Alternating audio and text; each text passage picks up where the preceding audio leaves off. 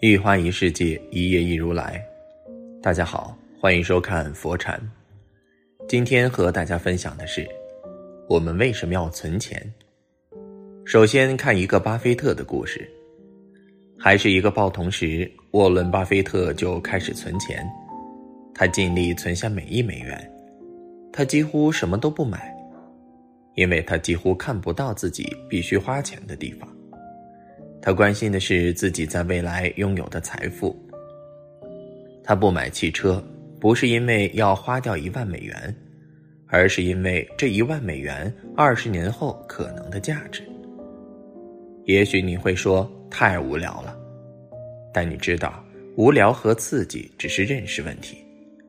假如你四十年前将一万美元交给沃伦·巴菲特去投资，今天就可以得到非常刺激的八千万美元。放到如今的时间，这个数字可能更刺激。巴菲特富有的秘诀是储蓄、投资、再储蓄、再投资。如果想让自己变得强大，存钱就是最有效的捷径。这也是我们为什么要存钱的理由。一，如果我今天停止工作，我还能活多久？很多人对我说，我对钱没兴趣。可他们却每天工作八小时。初读这句话，我的第一反应是：你仅仅只工作了八小时吗？相信对很多人来说，答案都是否定的。尤其是在这个加班已经盛行的时代，你不加班意味着你不积极，你不加班意味着你工作态度有问题，你不加班意味着你不爱钱。总之，为了多赚点钱，为了让自己更有钱，更多的人选择都是加班。近几年裸辞很盛行，甚至一度成为许多年轻人标榜内心和追求自我的体现。为了不再被工资束缚而辞职，为了不再头疼于复杂的人际关系而辞职，为了不再拿辛苦付出和收获完全不对等的那点工资，让内心憋屈而辞职。对于裸辞这件事，人各有志。有人说：“你真勇敢啊！”我也想辞职，可是我不敢。有人说：“我就是想去更大的世界看看，不愿意再居于一隅。”还有人说：“我宁愿受穷苦，也不愿意继续受工作的苦了。”通过调查和观察发现，裸辞这种看似很酷的行为。更多的发生在刚上班没多久的年轻人身上，和已经工作许久、对工作产生厌烦、看不到希望的中年人身上。年轻人血气方刚，容易冲动，没有经历过社会的毒打和人心的考验，对未来总是盲目的自信、虚伪的乐观，总觉得自己这么优秀，肯定会找到更好的，不顾一切的辞职。觉得自己辛苦这么久了，好不容易有时间可以好好放纵了，毫无计划的吃喝玩乐，通过各种社交软件展示自己的幸福自由生活，引得他人一片羡慕，内心终于得到了满足，最终钱花完了，灰头土脸的回家，过着靠父母接济的生活，一边撒网式的投简历，一边托请朋友好友。给自己介绍工作，结局就是躺在床上，各种焦虑，莫名的不安。如果你现在就停止工作，你还能让自己活多久？没有考虑清楚这个问题之前，我劝你不要辞职。毕竟，你工作的薪水在一定意义上就是你存的钱，你为今天、明天、未来一个月存的钱。年轻人之所以普遍的焦虑，容易对未来感到恐惧不安，最根本的原因就是没有钱，对生活现状和工作现状不满，奈何又没有能力改变。所以你感到焦虑，与其在焦虑中考虑自己要不要辞职，不如好好看看自己银行卡的余额。当你的银行卡余额越来越多时，你会发现。工作也不再那么痛苦了，你也不那么焦虑了。二，挣了多少钱不重要，重要的是留下了多少。李笑笑在《财富自由之苦》中说：“只要是能积累的东西，大都会产生复利效应。影响复利的三个因素：时间、利润率和投入。简单来说，就是你坚持的越久，投入的越多，结果越惊人。我们都是普通人，做着普通的工作，拿着刚能养活自己的薪水，每个月都在期盼发工资。可是，即便是这样的我们，也有能力让自己变得更有钱，也可能改变自己的穷酸。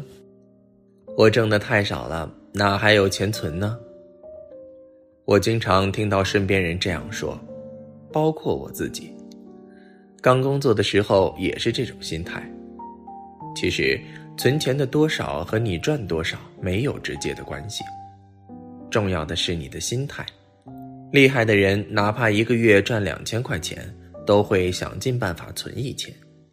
当你开始为自己找借口时，你可能就存不住钱了。有些人一个月一万。可是，一分钱也存不住，还可能是负债，都等不到下个月发工资。这样，你赚了一万块钱，又没有存下钱，又有什么意义呢？一个月存一千的人，一年存了一万二，甚至可能更多；而一个月存一万的人，一年到头来没有存款，还可能负债累累。与其抱怨自己的工作不好，自己的薪水太少。